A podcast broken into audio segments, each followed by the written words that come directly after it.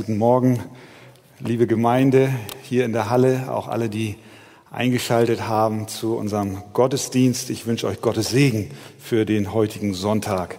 Dann kommen wir jetzt äh, zur Predigt. Es geht weiter mit den Worten Jesu in der Bergpredigt in Matthäus Kapitel 5. Jetzt habt ihr euch hingesetzt. Kurz bitte doch noch mal aufstehen, wenn ihr mögt, zur Textlesung Matthäus Kapitel 5, Vers 27 bis 30. Matthäus 5, 27 bis 30. Ihr habt gehört, sagt Jesus da, dass zu den Alten gesagt ist, du sollst nicht Ehe brechen. Ich aber sage euch, wer eine Frau ansieht, um sie zu begehren, der hat in seinem Herzen schon Ehebruch mit ihr begangen. Wenn dir aber dein rechtes Auge ein Anstoß zur Sünde wird, so reiß es aus und wirf es von dir. Denn es ist besser für dich, dass eines deiner Glieder verloren geht, als dass dein ganzer Leib in die Hölle geworfen wird. Und wenn deine rechte Hand für dich ein Anstoß zur Sünde wird, so haue sie ab und wirf sie von dir. Denn es ist besser für dich, dass eines deiner Glieder verloren geht, als dass dein ganzer Leib in die Hölle geworfen wird. Amen. Nehmt gerne Platz. Jesus setzt seine Bergpredigt an dieser Stelle fort und er bezieht sich nun auf das siebte Gebot. Du sollst nicht Ehe brechen. Bei diesem Gebot war es wie bei den anderen Geboten auch, die Pharisäer und Schriftgelehrten haben die Auslegung des Gebotes sich passend gemacht. Sie lehrten, dass man das Gebot oder Verbot des Ehebruchs erst dann erfüllt hat oder übertreten hat, wenn jemand mit einem Partner, der nicht sein Ehepartner ist, sexuell verkehrt. Also die Tat war für sie entscheidend. Jetzt kommt Jesus und lehrt was anderes. Er sagt, dass die Unmoral viel eher beginnt. Die Übertretung des Gebotes, du sollst nicht Ehe brechen, fängt schon früher an. Das hätten die Pharisäer und Schriftgelehrten wissen müssen, denn das zehnte Gebot heißt ja, du sollst nicht begehren deines nächsten Weib, Haus, Knecht, Markt, Rind, Esel, noch alles, was dein Nächster hat. Und auch schon bei dem Gebot, du sollst nicht töten, hat Jesus deutlich gemacht, wir haben es am letzten Sonntag gehört, dass das Gebot nicht erst übertreten wird, wenn der Akt des Mordes erfolgt ist, sondern wenn du zornig im Herzen gegenüber deinem Nächsten bist, ihn Raka nennst, das heißt Hohlkopf oder Nichtsnutz, dann bist du schon des Gerichts schuldig. Jesus erklärt, das Übertreten der Gebote ist nicht erst die Tat, die äußere Tat, sondern es fängt schon im Herzen an. Und äh, so sagt er auch hier. Ihr habt gehört, dass zu den Alten gesagt ist, du sollst nicht Ehe brechen. Ich aber sage euch, wer eine Frau ansieht, um sie zu begehren, der hat in seinem Herzen schon Ehebruch mit ihr begangen. So wie Jesus zuvor ein zorniges Herz mit Morden gleichsetzt hinsichtlich der Gebote, so setzt er nun die sexuelle Begierde die außerhalb der Ehe erlebt wird, dem Ehebruch gleich. Und so wie wir letzte Woche überführt waren von der Ernsthaftigkeit der Rede Jesu, weil wir spürten, das kommt so ganz nahe an uns heran, weil wir mit anderen ja schon oft im Zorn und Streit waren und vielleicht auch gegen jemanden etwas haben, so geht es uns auch heute Morgen. Dieses Gebot in der Auslegung der Pharisäer, dass es erst zum Tragen kommt, wenn der Akt des Ehebruchs physisch vollzogen wurde, scheint für viele von uns fern zu sein. Und Jesus transportiert es plötzlich ganz nah an dich und auch an mich heran, weil er sagt, wer eine Frau ansieht und ihrer begehrt, der hat mit ihr schon die Ehe gebrochen. So ist Jesus. Er nimmt kein Blatt vor den Mund, er ist konkret und sagt die Wahrheit. Sein Maßstab, den er hier erhebt für seine Nachfolger, ja für jeden Menschen, weil wir alle, wenn wir denn dieses Gebot übertreten, schuldig vor Gott sind. Und dieser Maßstab, den Jesus jetzt hier uns so klar vor Augen führt, das wissen wir, der steht so zu 100 Prozent im Opposition zu der heute verstandenen Moral in unserer Welt. Niemals seit dem Untergang des griechischen und römischen Heidentums wurde in der westlichen Welt die eheliche Treue so stark attackiert und niemals zuvor in diesem Zeitraum wurde die geschlechtsübergreifende sexuelle Freizügigkeit so hoch gepriesen wie heute. Und jetzt kommt Jesus und zündet unser Moralhaus an den Grundfesten an. Die Massenmedien wie Radio, Fernsehen, Zeitungen, Magazine, ob in Printform oder online, aber auch die Politik fördern und beklatschen die sexuelle Untreue und Begierde und Lust, von der Jesus hier spricht, wie nie zuvor. Es setzt so früh an, wie wir es bisher noch nicht kannten. Man geht an die Kindertagesstätten, man schreibt die Kinderbücher um, man kommt mit Organisationen an die Schulen und man infiltriert die Kleinsten mit sexueller, angeblicher sexueller Freizügigkeit. Und jetzt kommt Jesus und sagt, wer eine Frau ansieht und ihrer begehrt, der hat mit ihr schon die Ehe gebrochen. Merken wir, wie, wie, wie, das, wie, wie das Wort Gottes so zu der Welt wie, wie Feuer und Wasser ist? Passt, passt nicht. Deswegen gibt es auch keinen Graubereich im Übrigen für dich persönlich.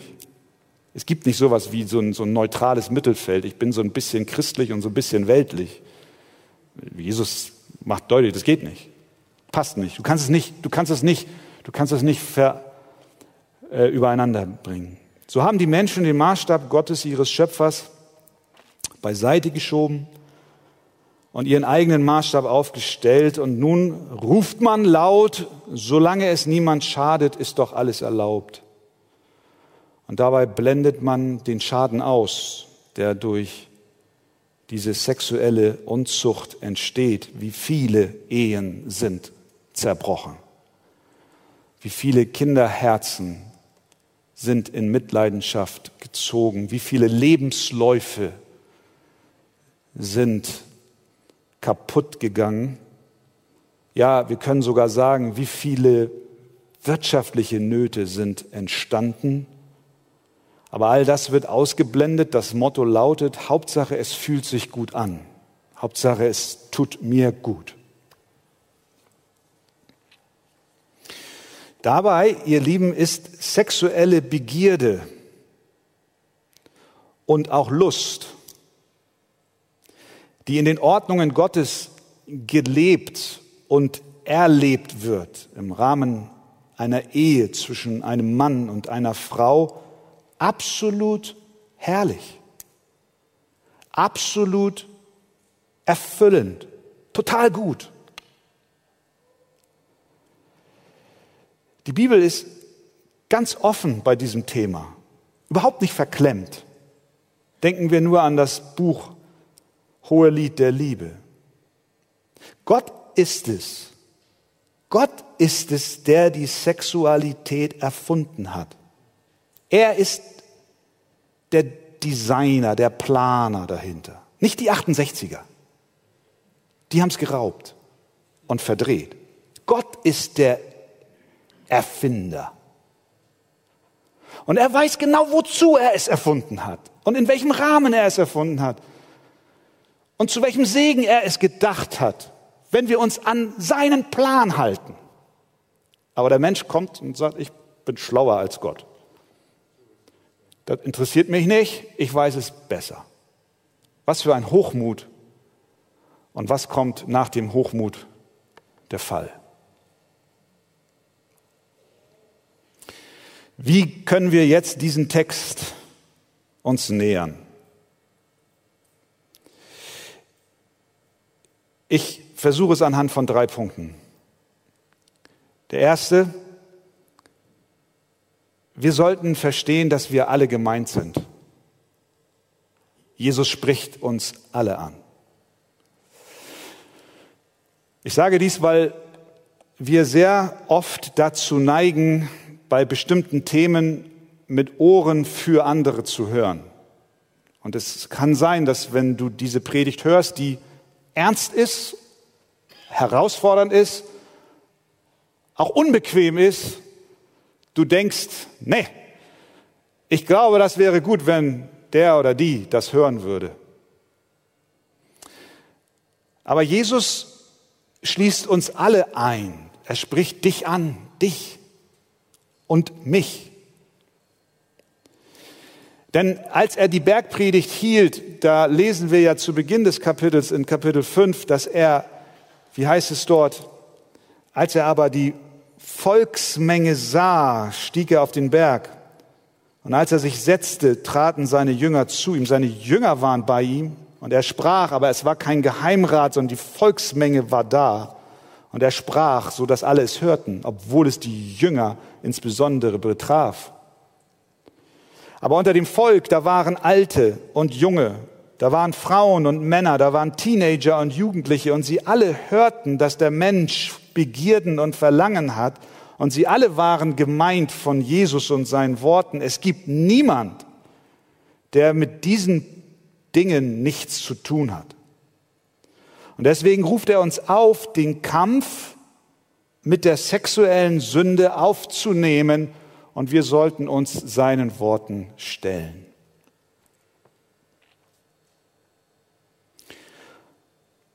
Und wenn du heute Morgen ein Kind Gottes bist und dein eigenes Leben ansiehst,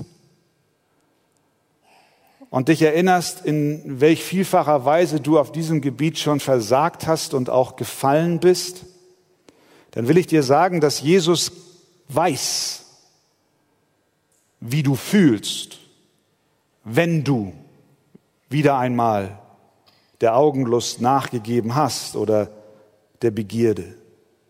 Er kennt deine Entmutigung, wenn du mal wieder den Kampf mit der Lust verloren hast. Er weiß, dass es dir deine geistliche Kraft raubt. Er weiß, dass sich dein Glaube plötzlich hohl und leer und falsch anfühlt. Er weiß, dass dein Gebet plötzlich abgewürgt ist und du das Gefühl hast, Gott ist fern, fern, ganz fern, Millionen von Kilometern entfernt von dir. Und genau in dieser Situation ist die Versuchung so groß, dass wir uns dann wiederum der Lust und der Begierden hingeben, um uns zu trösten, weil Gott ist ja sowieso fern und nicht erreichbar. Es geht uns alle an. Es geht uns alle an. Zweitens, es ist ganz wichtig, dass wir in dem Kampf mit der Lust und der Begierde niemals das Evangelium von Jesus Christus aus den Augen verlieren.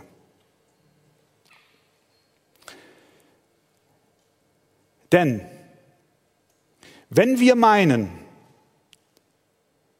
wir könnten gegen die Lust und gegen die Begierde aus eigener Kraft gegen ankommen, dann sind wir verloren. Wir sind in mehrfacher Hinsicht verloren. Denn im Moment, in dem Moment, wo es gut geht, glauben wir durch unser gutes Verhalten die Gunst Gottes zu erwerben. Vier Wochen, saubere Augen, Gott muss mit mir zufrieden sein. Halbes Jahr, er ist noch zufriedener. Ein Jahr, oh, jetzt bin ich ganz, bald schon im Himmel. Wir bauen unsere Erlösung auf unsere Leistung auf. Die Bergpredigt, und das haben wir in den Seligpreisungen so deutlich gehört, offenbart uns aber, dass wir einen Erlöser brauchen. Die Bergpredigt offenbart, dass wir abhängig sind von Gott. Wir brauchen ihn. Denn niemand, absolut niemand in diesem Raum ist in der Lage, den Kampf gegen die Begierde allein durch seine Willenskraft zu gewinnen. Du bist nicht in der Lage, dem Kampf durch Willenskraft zu begegnen. Wenn du die Lust aus eigener Kraft bekämpfst, um Gottes Gunst zu bekommen, dann wirst du abstürzen. Lust wird gewinnen. Im Kampf gegen die Sünde, auch auf diesem Gebiet, müssen wir uns an das Evangelium erinnern. Und das rufe ich dir zu, der du ein Kind Gottes bist, der vielleicht heute Morgen hier auch niedergeschlagen reingekommen ist, aber du es ernst mit Gott meinst. Ich rufe dir zu, dass Jesus Christus für deine Schuld und Scham über deine sexuelle Sünde und über deine sexuelle Übertretungen gekommen ist, um zu sterben. Er ist gekommen, um dich zu reinigen. Er ist gekommen, um dir zu vergeben. Und er ist gekommen, um dich neu zu machen auf dich allein gestellt, scheiterst du. Aber schau auf Christus. Wir brauchen einen Retter. Wir brauchen Gnade von diesem Retter jeden Tag. Wir müssen die Lust bekämpfen im Vertrauen darauf, dass wir gerechtfertigte Sünder sind. Uns ist vergeben. Wir sind gerecht in den Augen Gottes durch den Tod Jesu Christi für unsere Schuld. Martin Lloyd Jones hat in einer Predigt zu diesem Text am Ende ausgerufen, ich danke Gott, dass ich das Evangelium habe. Mit anderen Worten, sonst, sonst habe ich keine Hoffnung. Weil Jesus am Kreuz für dich starb, rechnet Gott dir deine Sünde nicht an. Es ist eine großartige Wahrheit. Wir können uns nicht selbst retten, aber Gott kann es. Und wie tut er das? Er legt dir und mir seinen Geist ins Herz. Und dieser Geist, der Heilige Geist, er verändert dich und er befähigt dich, die Gebote Gottes zu halten. So drückt es Paulus aus in Römer 8, Vers 13. Wenn ihr aber durch den Geist die Taten des Leibes tötet, so werdet ihr leben. Der Schlüssel ist die Kraft des Geistes in dir durch die Wiedergeburt, die dich verändert sein lässt und dir die Kraft zum Sieg schenkt. Der Heilige Geist, der in dir lebt, wird dich mit der Kraft zur Reinheit versorgen. Das ist wichtig.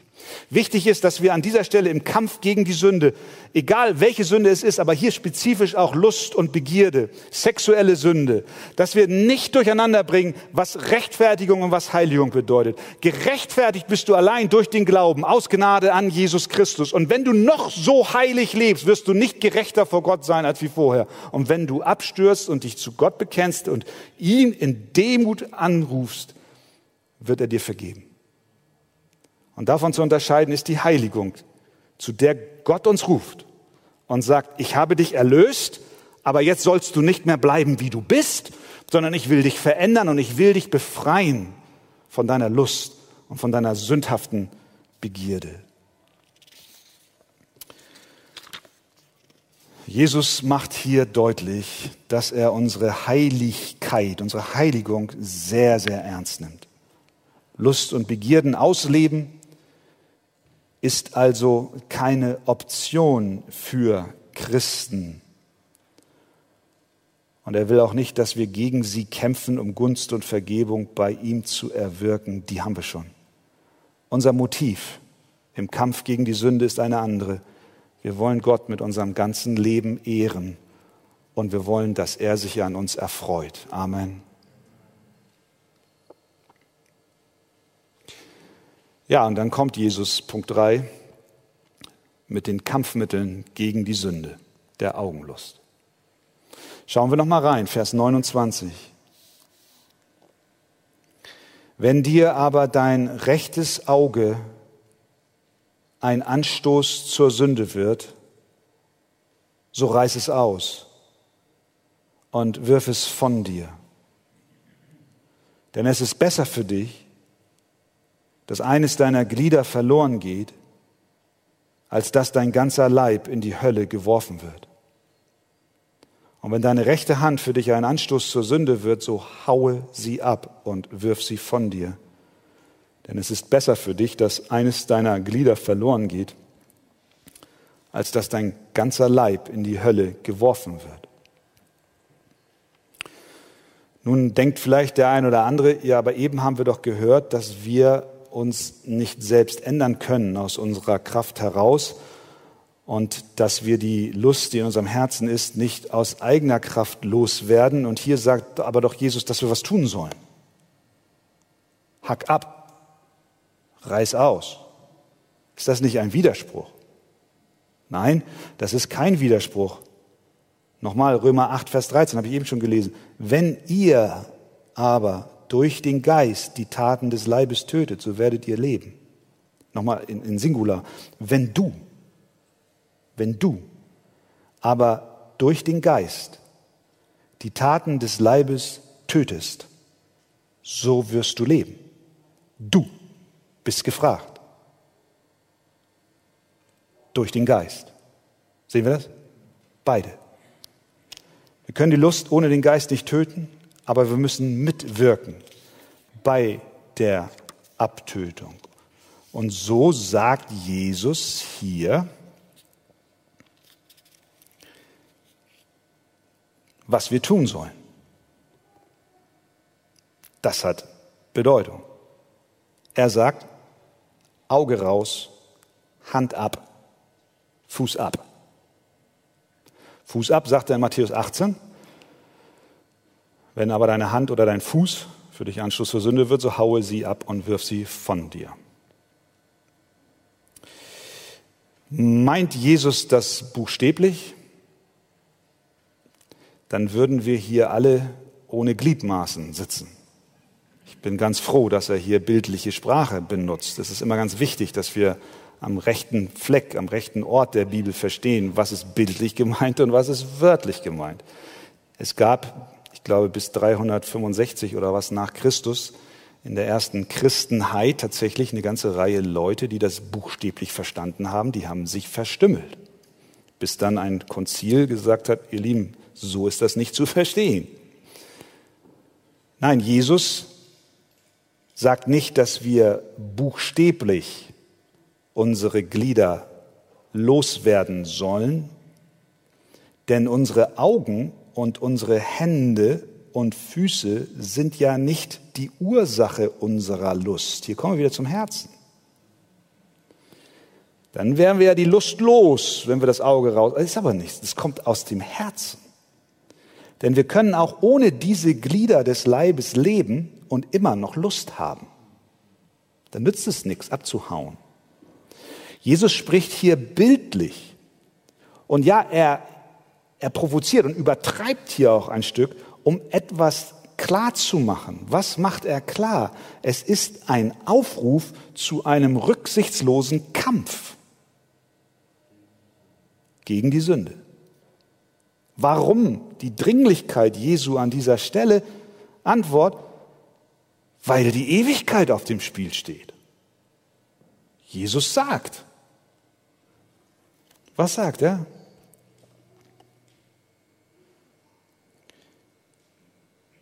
Es ist besser für dich, dass eines deiner Glieder verloren geht, als dass dein ganzer Leib in die Hölle geworfen wird. Er sagt, dass Männer und Frauen, Menschen zu allen Zeiten, an allen Orten, wegen ihrer Lust in die Hölle gehen.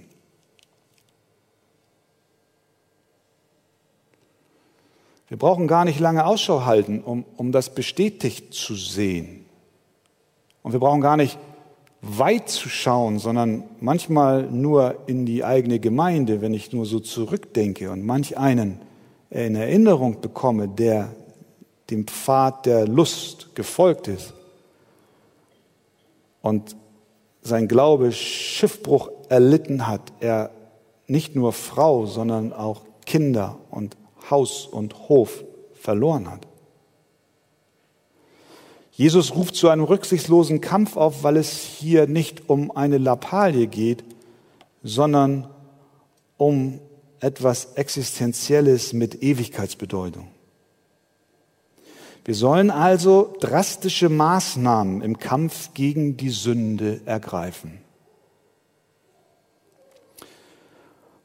Und diese drastischen Maßnahmen das macht das Bild deutlich, die können sehr schmerzhaft sein. Eine Amputation von Gliedmaßen ist keine lustige Sache. Im übertragenen Sinne ist es schmerzhaft, wenn er sagt, hau die Hand ab, reiß das Auge aus. Das heißt, im Kampf gegen die Sünde kann es sein und wird es so sein, dass wir zu Entschlüssen kommen, die uns schmerzen, weil es etwas nimmt, was wir in den Winkeln unseres Herzens gerne hätten. Es tut weh. Wir spüren es, sagt Jesus letztlich. Wir fühlen den Kampf. Er ruft uns auf, die Sünde der Begierde abzutöten. Das heißt, als Bürger des Himmels reißen wir aus und wir amputieren. Das Auge ausreißen bedeutet, schau nicht hin. Schau dir nicht alles an. An die Männer gerichtet und an die Frauen gerichtet.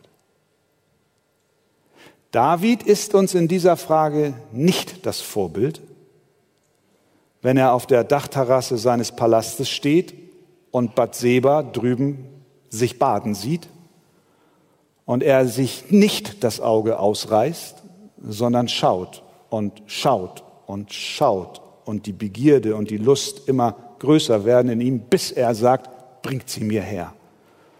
Und er ein Kind mit ihr zeugt, unehelich, und dann noch ihren Ehemann an die Front schickt, sodass dieser im Krieg fällt.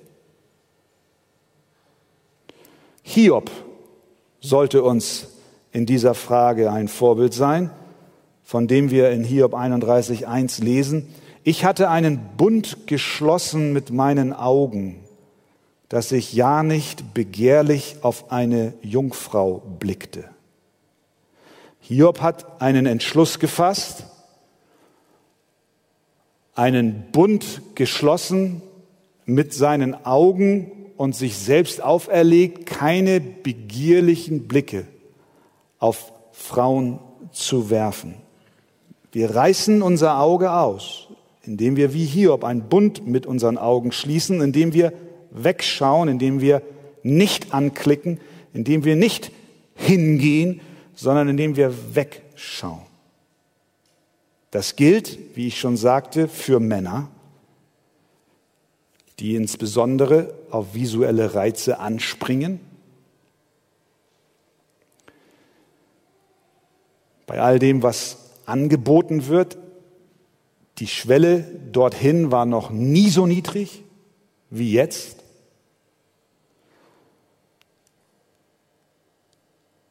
Schau weg. Schalt aus. Aber auch die Frauen sind gefragt, was schaut ihr euch an? Wonach sehnt sich euer Herz? Welchen Mann siehst du dir an und begehrst ihn? Vielleicht mehr der Gebildete oder der Reiche oder der Schöngeistige oder, oder vielleicht der Starke oder der Große.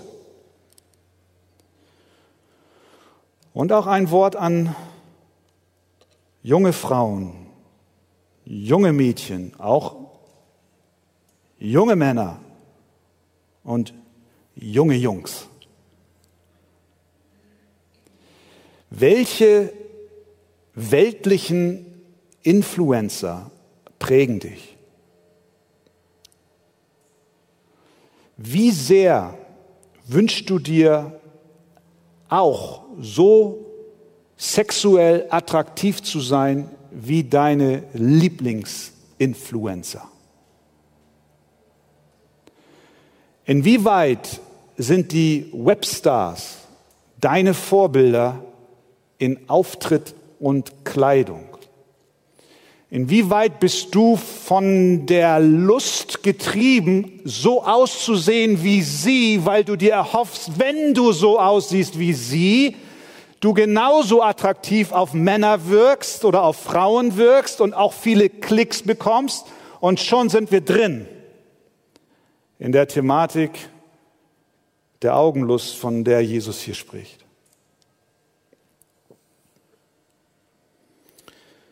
Wenn Jesus also sagt, reiß dein Auge heraus, dann sagt er uns, schau nicht hin. Und das gilt für alle, Männer wie Frauen. Wenn Jesus sagt, hau deine Hand ab, dann sagt er, tue bestimmte Dinge nicht. Tue sie nicht, um im Kampf gegen die Lust und Begierde zu bestehen. Paulus schreibt in Römer 13, Vers 14, pflegt das Fleisch nicht bis zur Erregung von Begierden. Da ist ein Feuer in uns. Da sind in den Winkeln unseres Herzens noch Flammen, die noch latent lodern. Wir sind noch nicht vollkommen heilig. Das werden wir erst sein, wenn wir im Himmel sind. Es gibt so etwas wie die innewohnende Sünde im Menschen, auch in einem Christen. Das ist der Kampf, von dem die Bibel spricht, zwischen dem alten und dem neuen Menschen. Da ist ein Feuer in den Winkeln unseres Herzens am Lodern. Wie können wir das Feuer löschen? In, nicht indem wir Öl drauf gießen und an Orte gehen, wo das Feuer der Begierde wiederum entfacht wird. Und deswegen sind die Worte aus Matthäus da auch so passend. Hau deinen Fuß ab. Das heißt, geh da nicht hin. Handle nicht nur entsprechend, sondern geh auch nicht hin. Ja, und schau nicht hin. Paulus schreibt den Korinthern ganz, ganz schlicht, flieh, flieht die Unzucht. Hau ab, nimm deine Beine in die Hand, mach, dass du wegkommst. Wie Josef es tat, als Potiphas Frau ihn ins Bett ziehen wollte. Vielleicht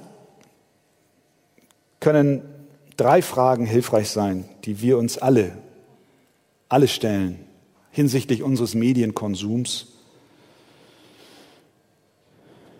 Und ich schließe mich voll mit ein. Erstens, hilft mir das, was ich jetzt sehe oder lese, in meiner Beziehung zu Jesus? Ist es förderlich? Zweitens, wie hilft mir das, was ich sehe oder lese, in meinem Kampf mit der Begierde und Lust? Und drittens, kann ich für diesen Film, kann ich für dieses Video, kann ich für dieses Instagram-Profil Gott wirklich danken mit reinem Herzen? Wir könnten noch viele andere Fragen anfügen. Könnt ihr in den Hauskreisen noch besprechen. Wir sehen, ihr Lieben, Jesus ist absolut radikal.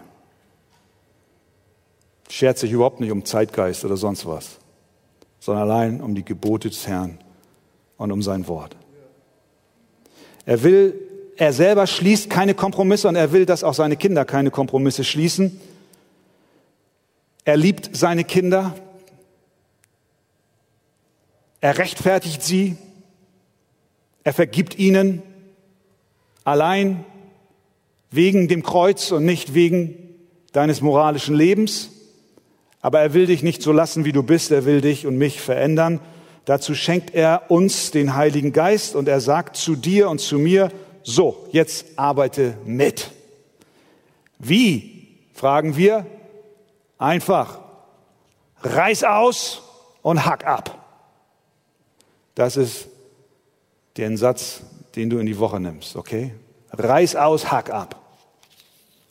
Im Kampf gegen die Sünde ist die enge Gemeinschaft mit Gott ganz entscheidend. Je näher wir an seinem Herzen sind, mit ihm gehen, seinem Wort lesen, beten, desto sicherer und siegreicher sind wir. Und ja, er ist der Sieger über die Sünde. Amen. Und er hat den Tod und den Teufel besiegt.